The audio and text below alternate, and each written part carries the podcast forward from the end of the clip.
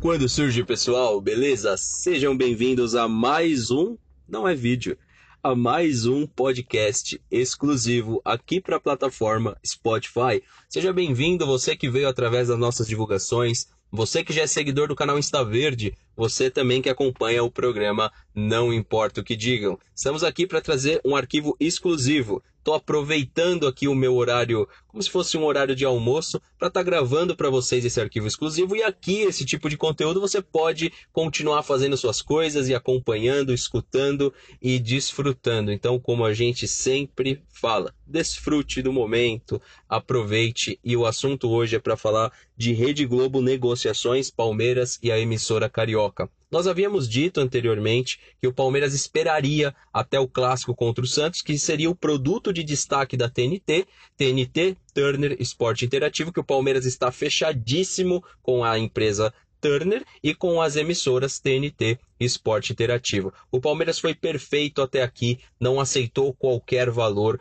A negociação avançou e mais uma vez Maurício Gagliotti vai se reunir nessa quarta-feira para até então, o que a gente imagina, bater o martelo quinta-feira para a partida que vai acontecer entre Palmeiras e Botafogo em Brasília. Lembrando que agora seriam duas partidas sem transmissão, Botafogo e Palmeiras, e na sequência Chapecoense e Palmeiras. Ambas as partidas fora de casa, fora dos nossos domínios, e depois vai ter mais uma partida exclusiva da TNT, Palmeiras e Atlético Paranaense. Não seria nenhum absurdo também imaginar que o Palmeiras esperaria até a partida contra o Atlético Paranaense, mas eu acredito que o plano do Palmeiras era esperar esse clássico paulista, inclusive, né? O Palmeiras goleou, foi uma sequência de dois jogos aí contra os até então líder, né? O Atlético Mineiro era líder da competição e agora o vice-líder, ou seja, duas partidas em sequência que valia aí de maneira direta a liderança da competição. Então o Palmeiras ele manteve a liderança, ele conseguiu executar muito bem o seu plano, né,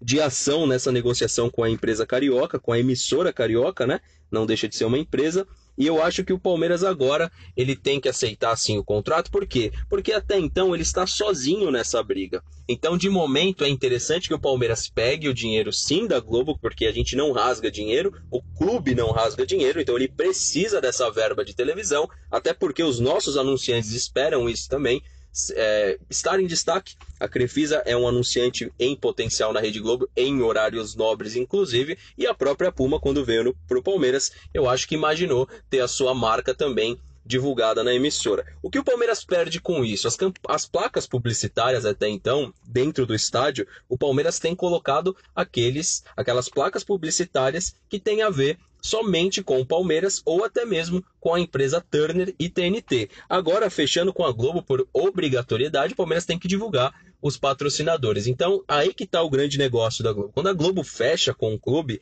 ela, ela apresenta, de certa forma, empresas que estão ligadas diretamente com a emissora e por obrigatoriedade o Palmeiras tem que divulgar dentro do seu estádio. Então, esse é um fator que a gente perde bastante. A nossa publicidade passa a ter um destaque menor e a publicidade da emissora passa a ter um destaque maior. Em contrapartida, a marca Palmeiras acaba aparecendo para mais pessoas durante a competição, porque a Globo tem o produto de TV aberta e o produto também Premier. Então, o que o Palmeiras tem que fazer nessa etapa, nessa próxima etapa, é trazer um clube gigante junto com ele. É trazer mais um clube grande que possa enxergar que é necessário a quebra do monopólio. Inclusive, a gente vai ter uma série de arquivos específicos aqui para o Spotify, podcast, falando a respeito de monopólio. Hoje, o que, o que acontece é que a Globo ela é um monopólio nas transmissões do futebol.